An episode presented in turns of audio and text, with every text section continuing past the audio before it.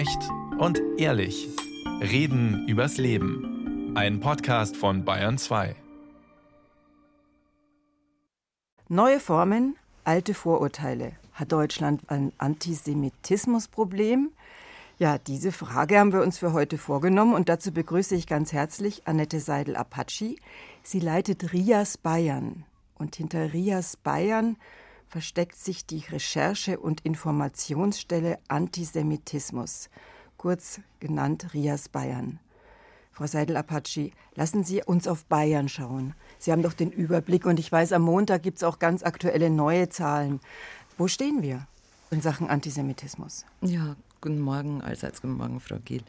Wo wir stehen, ist auf einer, ich würde sagen, auf einem gleichbleibend hohen Niveau sozusagen von antisemitischen Vorfällen und im Grunde vor dem Fakt, dass ähm, über die letzten Jahre, seit es uns gibt, insbesondere der sogenannte Post-Shoah-Antisemitismus, also der Antisemitismus wegen und nach der Shoah, Angriffe auf die Erinnerung und so weiter aus allen Richtungen, über 50 Prozent, also 55 Prozent der von uns dokumentierten Vorfälle ausmachen.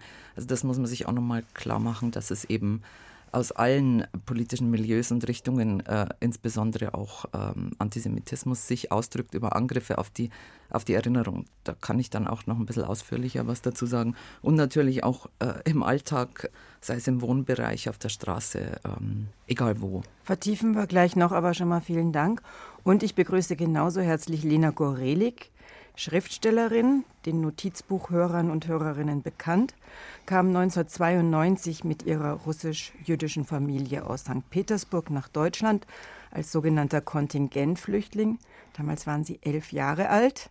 Ja, und heute leben sie mit ihrer Familie in München. Wie erleben Sie Antisemitismus? Erleben Sie Antisemitismus in Ihrem Alltag? Ich erlebe das ähm, in meinem Alltag als quasi öffentliche Person oder Person, die sich äußert, indem ich einfach ähm, freundliche E-Mails von aus rechtsradikalen Kreisen bekomme. Ich erlebe nicht Antisemitismus auf der Straße, weil ich auch nicht sichtbar jüdisch bin. Mhm. Aus Frankfurt ist uns zugeschaltet Meron Mendel, Direktor der Bildungsstätte Anne Frank und Professor für transnationale soziale Arbeit an der Uni in Frankfurt. Publizist, Historiker, Pädagoge, Buchautor. Und sie schreiben zusammen mit ihrer Frau, die Muslima ist, eine Kolumne in der FAZ mit spannenden Geschichten über, ja, über interkulturelles Leben, kann man eigentlich sagen, oder über Alltagsleben. Herzlich willkommen, Herr Mendel. Hallo, guten Morgen. Was erleben Sie? Erleben Sie Antisemitismus in Deutschland 2023? Also ich würde Lena Gorelik, äh, anschließen. Also das Antisemitismus äh, lädt man in der Öffentlichkeit, Öffentlichkeit in öffentlichen Debatten, äh, manchmal durch, äh, durch An Anmerkungen äh, von Menschen, wenn man sozusagen, ich bin auch insofern kann man sie mich als Israeli erkennen durch meinen Akzent. Ich bin seit, zwar seit 20 Jahren in Deutschland, aber diesen Akzent werde ich vermutlich nie loswerden. Und das führt manchmal in, in bestimmte Begegnungen auch zu, zu abfälligen Abmerkungen oder auch äh, wird von, von einigen als Provokation wahrgenommen. Also das, äh, da gibt es schon solche Begegnungen und inzwischen ist man auch äh, also gut gewappnet vor, so, vor solche Bemerkungen. Sie sind in Israel geboren und aufgewachsen, wie Sie es gerade gesagt haben. Haben Sie sich das so vorgestellt, als Sie nach Deutschland gekommen sind oder bevor Sie nach Deutschland gekommen sind? Also ich muss ehrlich, ehrlich sagen, ich hab, hatte gar keine Vorstellung. Ich konnte es damit gar, ich habe darüber auch überhaupt keinen Gedanken gemacht in Israel, als ich nach Deutschland kam, äh, sondern das hat mich erst überrascht, dass es so ein Thema ist. Also ich, ich rede nicht nur spezifisch von Antisemitismus, sondern überhaupt von der Tatsache, dass dass ähm, fast jeder Deutsche oder jeder der Ansprechperson, die man hat, schon etwas mit Israel anfangen kann, positiv, negativ. Äh, aber das war für mich schon eine Überraschung, dass es so viele Emotionen hochgehen, wenn man äh, erkennt, dass dem Gegenübersteher Israeli ist. Haben Sie eine Geschichte, die Sie erzählen können, eine Begegnung, wo es besonders auffällig war, Herr Mendel? Naja, also ich kann so äh, vielleicht eine, ich erinnere an eine Geschichte bei der, einer Tagung am Abend, äh, wo ich äh, mit, mit jemandem saß und als er meinen Akzent hörte und fragte, woher ich komme, ich komme aus Israel, war auf einmal hin und weg und hat so ein Lobeslied erzählt, wie toll Israel ist und wie nach 2000 Jahren haben die Juden endlich ihr, ihr Stadt äh, geschafft, ihre Stadt zu gründen und das Land ist das Land der Honig und Milch und Hightech und so weiter. Und nachdem dieses ganze Lied ge, vorgetragen wurde, sagte er nur so, ja, und er kann überhaupt nicht verstehen, wie ich als Israeli hier in Deutschland lebe. Äh, am liebsten soll ich dann zurück, äh, zurück zu meinem Heimat. Was haben Sie und geantwortet? Das, hat mich vor allem äh, gezeigt, dass es gibt hier also das, die, diese Philosemitismus und ähm, doch äh, starke antisemitische Vorurteile nicht unbedingt Gegensätze sind. Also Philosemitismus mhm. ist so mhm. diese übertriebene Liebe mhm. zu, zu Juden. Und manchmal das geht wirklich Hand in Hand in der, in dem Moment. Also einerseits man ist extrem positiv Juden und Israel gegenüber, andererseits will man eigentlich keine Israelis da hier in der Gesellschaft. Und für die Person, das war gar kein Widerspruch. Frau Gorelik, wer wir sind, so heißt Ihr jüngstes Buch. Diese Idee, dass Sie immer wieder genommen werden, obwohl Sie eigentlich Schriftstellerin sind, über Kunst reden möchten, aber Sie werden schon immer wieder genommen als Vertreterin der jüdischen Gemeinschaft hier in Deutschland oder wie, wie funktioniert es in, in den Auseinandersetzungen, die Sie haben, in den Diskussionen? Naja, es funktioniert ja auch jetzt im Moment auch so. Ne? Also ja, ich habe gerade drüber nachgedacht, während ich gesprochen habe, ja.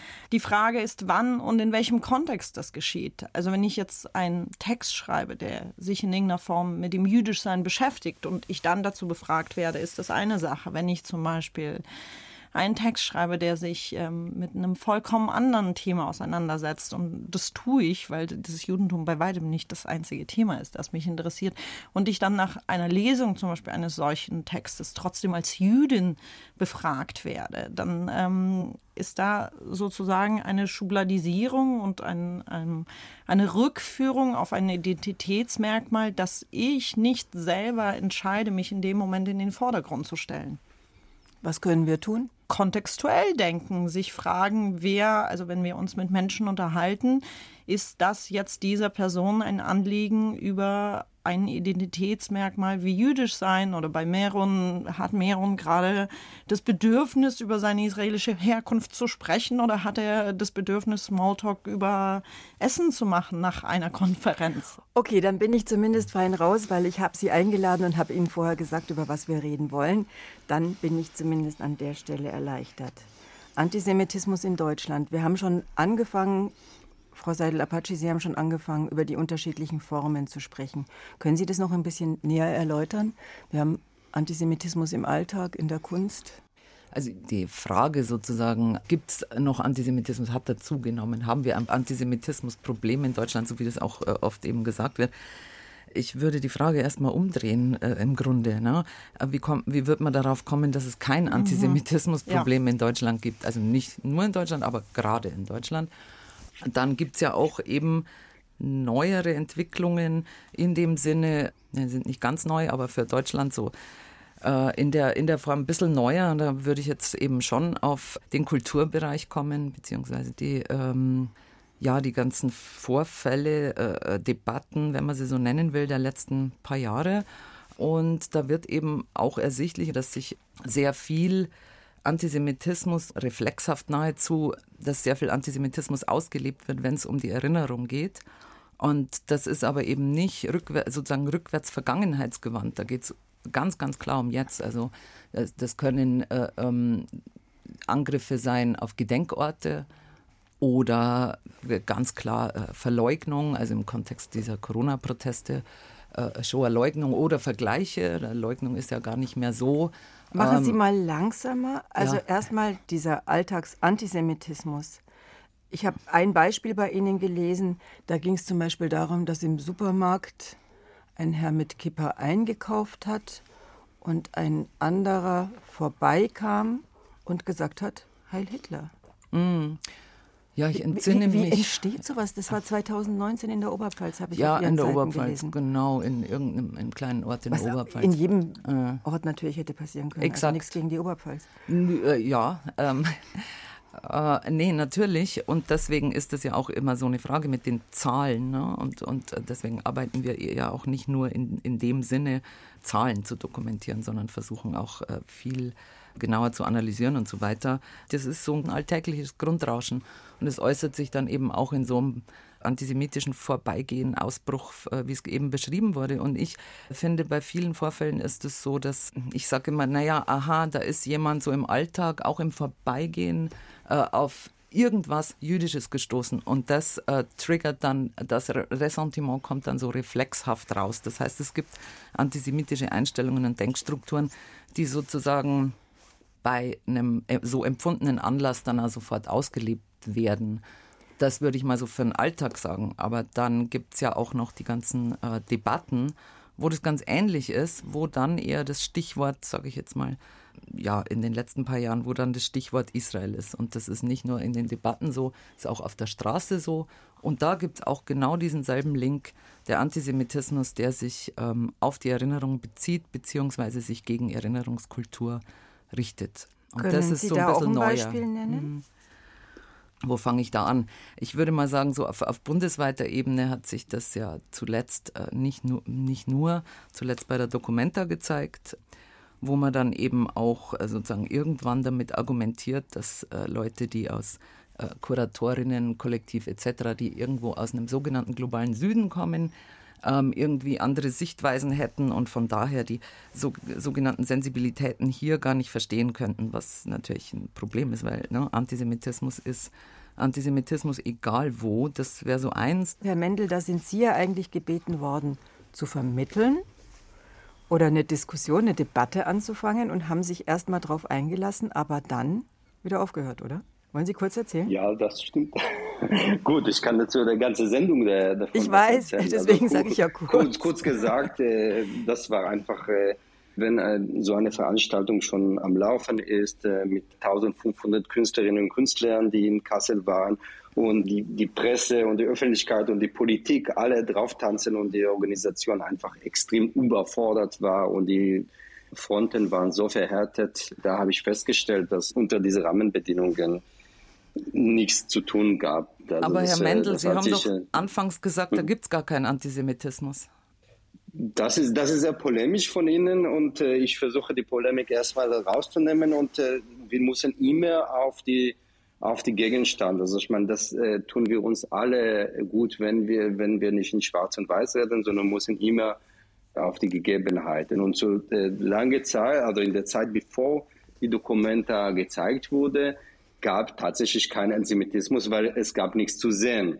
Mhm. Und in dem, und wir haben es immer gesagt, muss man erstmal warten, was da gezeigt wird. Und wenn äh, wie mit dem Banner von Taring Padi klare antisemitische Motive zur Schau gestellt wurden, in der Mitte von Kassel auf der Friedrichsplatz, habe ich das genauso auch benannt. Und äh, ich denke, in, in so einer Debatte, die so oft sofort emotionalisiert wird, und in Extreme gezogen wird. Wir tun es uns alle gut, wenn dann wirklich dann geredet und diskutiert wird auf, äh, auf Grundlage der, der Sachen, auf der Gegenstände und nicht auf, äh, auf äh, Vorverdacht oder auf Kontaktschuld. Und deswegen habe ich so gehandelt. Ich würde es genauso auch nochmal machen, wenn, wenn äh, ähnliche Veranstaltungen wiederkommen.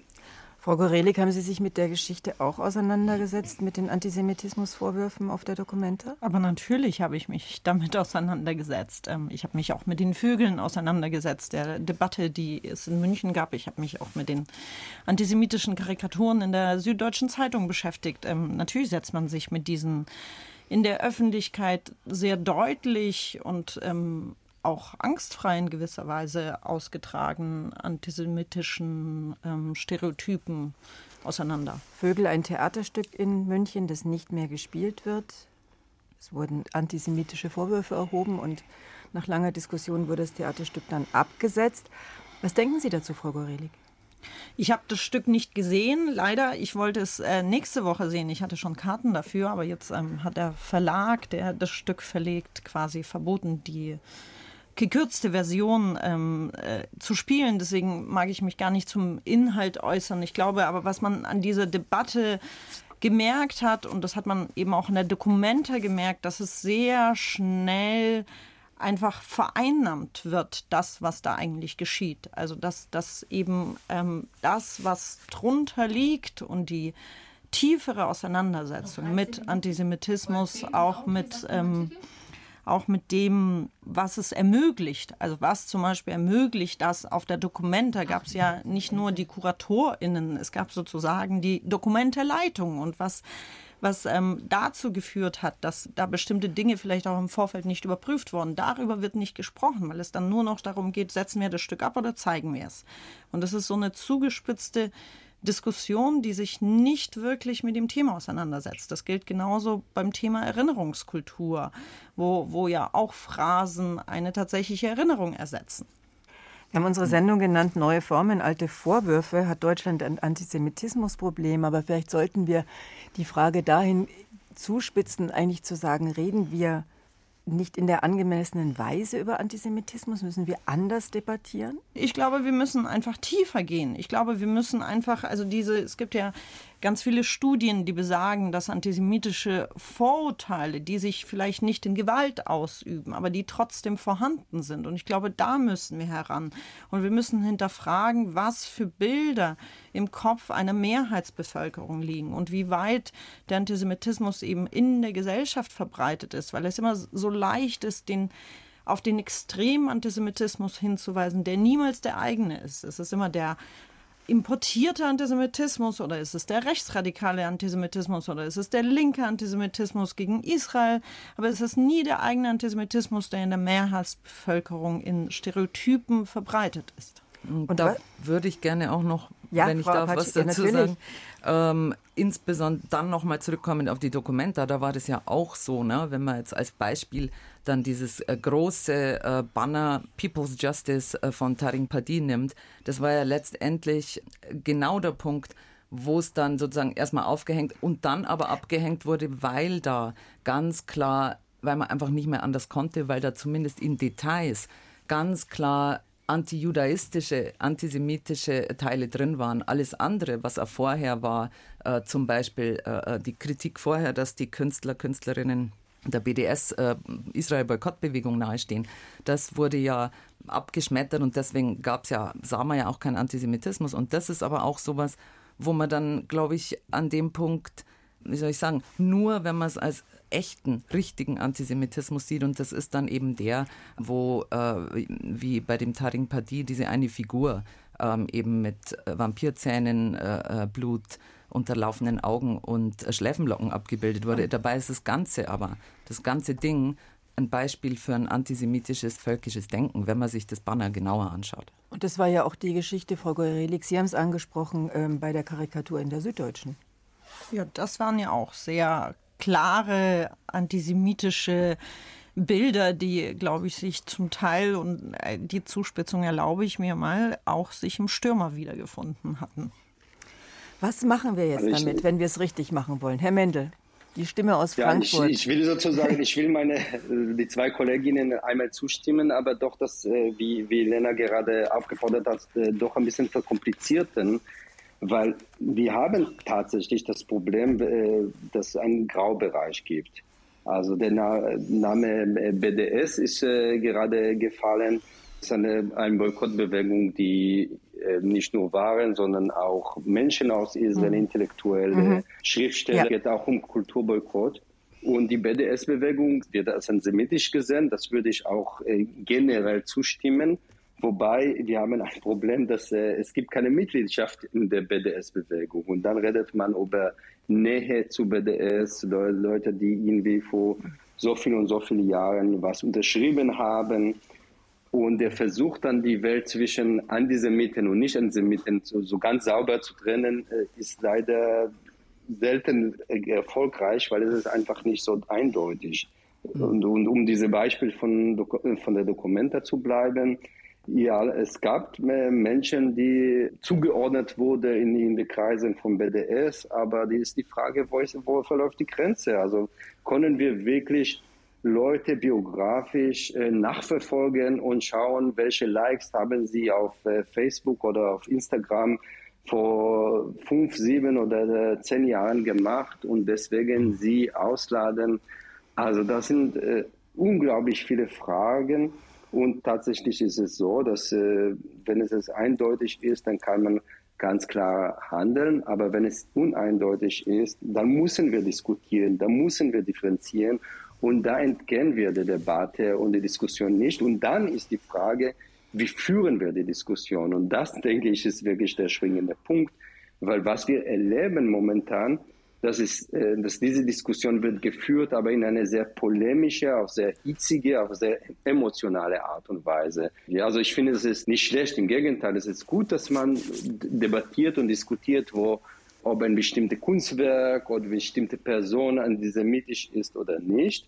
Aber die Frage ist, dass äh, wir müssen dann anhand von den Fakten das führen und vor allem das aushalten, dass unterschiedliche Experten oder auch unterschiedliche Menschen unterschiedliche Meinungen vertreten. Und äh, da sind wir nicht so weit. Ihr Buch, Ihr letztes Buch heißt Reden über Israel, eine deutsche Debatte. Wie können wir denn gut debattieren? Frage an Sie drei.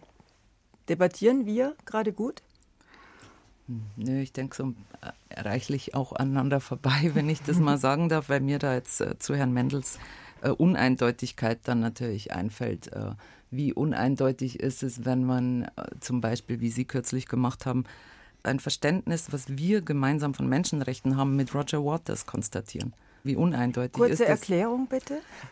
Roger Waters ist auf Deutschland-Tour, Ex-Pink Floyd Bassist, ist bekannt, berühmt, berüchtigt für antisemitische Äußerungen und Darstellungen auch. Und es ging äh, jetzt darum, ob er ausgeladen werden kann aus verschiedenen Städten oder nicht. In München findet das Konzert jetzt statt. Ab davon aber ist die Frage, also wie, wie sagten Sie, unaufgeregt oder uneindeutig, offen man mit wem diskutieren muss und vor allem auch mit wem so sprechen, dass man sozusagen ein gemeinsames Wir-Verständnis von Menschenrechten unterstellt, wie Sie das in, in dem Gespräch mit ihm gemacht haben. Ich äh, kann das nicht sehen. Und, Herr Mendel, wollen Sie ja. vielleicht gleich dazu? Also ich muss ehrlich zugeben, ich verstehe nicht, was ist diese Wir. Also ich, äh, ich, ich bin nicht in äh, Wohngemeinschaft mit äh, Roger Waters angezogen und wir werden auch kein gemeinsames Kind zusammen erziehen, um das klar zu machen. Also dass ich mit ihm zu, vor anderthalb Stunden in London getroffen habe, macht noch von Herr Waters und von mir kein Wir und sicherlich nicht von, von Ihnen, Frau Seidel Apache. Also das meine ich so mit, mit ein bisschen so Polemik, die ich muss sagen, ist mir, mir so missfallen. Also wir können darüber diskutieren, ob es äh, sinnvoll ein Konzert von Herr Waters äh, abzusagen oder ihn auszuladen oder nicht, ob es das äh, vor Verwaltungsgericht Bestand hat oder nicht. Also wir, es gibt inzwischen genug äh, Rechtsgutachten, die sagen, in der, in der Rechtslage in Deutschland ist es nicht möglich, Roger Waters zu verbieten, hier aufzutreten. Ja, also ich will einfach so diese kleine äh, Diskussion, die wir gerade haben, so als Beispiel nehmen. Also ich finde es sinnvoll, darüber zu diskutieren, wie geht man mit jemandem wie Roger Waters um? Was ist vernünftiger Umgang damit, wenn man äh, weiß, dass rechtlich die Möglichkeit, äh, ihn auszuladen, nicht besteht? Wie, wie es anderen? Also ich finde, dass dieses Streitgespräch, das ich mit ihm geführt habe, ihn auch äh, viel entlarvt hat. Also Leute haben verstanden, was die, was die Probleme mit Roger Waters sind. Das sind sozusagen, das ist das, Sinn und Zweck solcher solche Streitgespräche, dass die, die Leserinnen und Leser ihre eigene Meinung bilden können. Aber ich finde es auch okay, wenn, äh, wenn jemand anderes sagt, nein, ich mache das, ich, ich tue mir das nicht an und ich will äh, mich mit jemandem wie Roger Waters nicht treffen. Ist übrigens ist heute auch, auch in der Süddeutschen aber Zeitung finde, eine finde, Geschichte ja, dazu von Ronen Steinke genau, genau zu finde, dem aber Thema. Ich finde es, aber ich finde es nicht legitim, wie gerade die Kollegin vorgemacht hat, mich in irgendwelche äh, diese Mittenecke zu schieben oder in irgendwelche. Ich habe nur zitiert. Also habe. ich habe nur zitiert. Sie sagen ähm, dazu mit im Gespräch mit Roger Waters, das Wir kommt davor und da sagen Sie, ja wir sowas wie wir versuchen ja seit einer geraumen Zeit Israelis unserem Menschenrechtsverständnis nahezubringen. Ob wir das schaffen, weiß man nicht. So in der Art. Und das ist ein Wir ja. mit ihm geteilt. Das habe ich nur Nein, das, das, nein, eindeutig nicht. Also der Wir ist äh, die, meine Freundinnen und Freunde, die schon seit 20 Jahren oder genau gesagt 30 Jahre in israelische Friedensbewegung sind. Das sind die Wir. Jetzt brauche ich das Wir von Frau Gorelik. Wer sind, wer sind wir? Ich glaube, dass es, also ich, ich glaube, dass ich hier kein zusammenfassendes Wir geben kann. Ich glaube, ähm, dass es vielleicht ein Wir braucht, das bereit ist, ähm, sich mit A, die Dinge beim Namen zu benennen, also sich anzusehen, wo Antisemitismus verbreitet ist, welche Kontinuitäten er hat, welche Verbindungen er sich sucht mit Verschwörungstheorien, Rassismus etc ein Wir, das bereit ist, sich die Situation anzugucken, sie zu hinterfragen und tiefgründig zu betrachten, um daraus ähm, Schlüsse zu ziehen.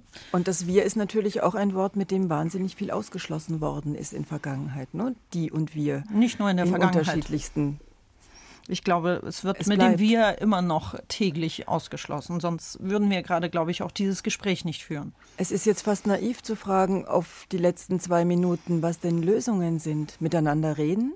Was sind Lösungen, um eine gute Diskussion, eine gute Debatte in Gang zu bringen? Um eines Tages nicht mehr debattieren zu müssen, vielleicht. Das klingt nach einer sehr optimistischen Zukunft, äh, nicht mehr debattieren zu müssen. Ähm, ich glaube, es ist wichtig, sich die Zeit für die Debatten zu nehmen und, und Debatten auch miteinander zu verbinden. Also Dokumenta oder die Vögel oder welche auch immer diese Debatten wir nehmen, die, die haben eine Kontinuität, die hängen miteinander zusammen. Sie stehen nicht vereinzelt da, nicht singulär. Und ich glaube, es ist wichtig, sich die Zeit zu nehmen und nach den Verbindungen zu schauen und eben nicht in die Polemik zu verfallen, sondern in die Tiefe und, und in das Verständnis, woher das kommt, zu gehen. Würde, Danke, Frau Korelik, ja. Frau ich würde auch noch sagen, man, muss die, man müsste dann Auseinandersetzungen ja auch tatsächlich führen und führen wollen, was sich auch bei der jetzt wieder Absetzung, der Wiederaufführung der, der Vögel zeigt, dass Begleitveranstaltungen dann halt einfach auch gestrichen werden, wo es um die Auseinandersetzung gehen soll. Und das das macht ja überhaupt keinen Sinn. Also das heißt halt, wenn man nicht aufführen kann, dann braucht man auch nicht mehr drüber reden. Das, denke ich, ist einfach unsinnig und falsch. Meron Mendel, wie können wir gut Debatten miteinander äh, führen? Ja, vielleicht einen Tipp geben, dass ich äh, ihm, mir immer selbst gebe. Also ich äh, versuche in Debatten, auch in hitzige Debatten, mich immer daran zu erinnern, dass vielleicht, vielleicht lege ich falsch und der andere doch recht hat und das immer das zu überprüfen. Und vor allem, und das ist wirklich die, die große Gefahr, auch wenn der andere komplett andere Meinung ist, ihn dann nicht äh, böse zu unterstellen, sondern immer dann versuchen zu sehen, was, was ist das bessere Argument und das äh, sozusagen selbst eine, eine, über eigene Argumente zu denken und nicht dann zu unterstellen, der andere tut das nur aus böse Absichten. Wir haben Weil, es versucht. Ich bedanke mich mhm. ganz herzlich und muss Sie unterbrechen, weil wir am Ende sind. Ich bedanke mich ganz herzlich bei Meron Mendel, bei Annette Seidel-Apache und bei Lena Gorelik, dass die drei sich darauf eingelassen haben, darüber zu debattieren, über neue Formen und alte Vorwürfe. Hat Deutschland ein Antisemitismusproblem und was für eine Debatte brauchen wir? Vielleicht war es ein erster Schritt, vielleicht war es ein Denkanstoß. Ich bedanke mich jedenfalls ganz herzlich bei Ihnen dreien. Gerne. Sehr gerne. Danke.